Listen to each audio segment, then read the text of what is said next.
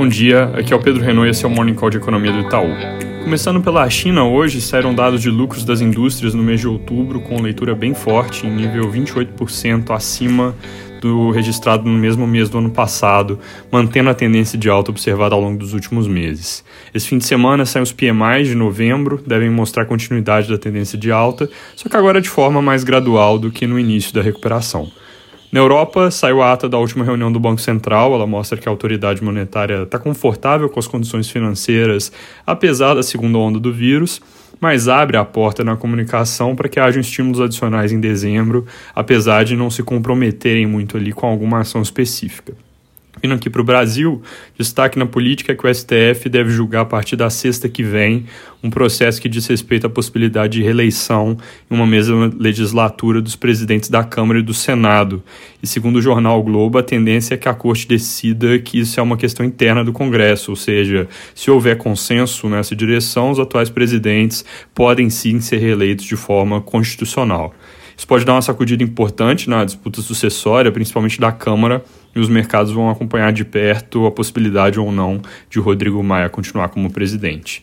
Nesse fim de semana tem segundo turno de eleições em 57 cidades, entre elas 18 capitais. São Paulo está bem no centro das atenções, com 54% dos votos válidos a favor do prefeito Bruno Covas e 46% a favor do Guilherme Boulos, na pesquisa mais recente pelo Instituto Datafolha.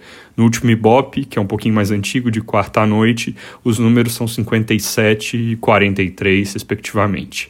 Da parte de dados, acabou de ser a confiança da indústria, ela teve alta de 1,9 pontos em novembro, chegou ao patamar de 113 pontos, que é o melhor nível dos últimos 10 anos e um pouco melhor que as prévias estavam indicando. Indústria, vale comentar, foi exceção de novembro, dado que todas as outras pesquisas de confiança recuaram no mês. Sobre o mercado de trabalho, ontem o CAGED de outubro veio muito mais forte que o esperado.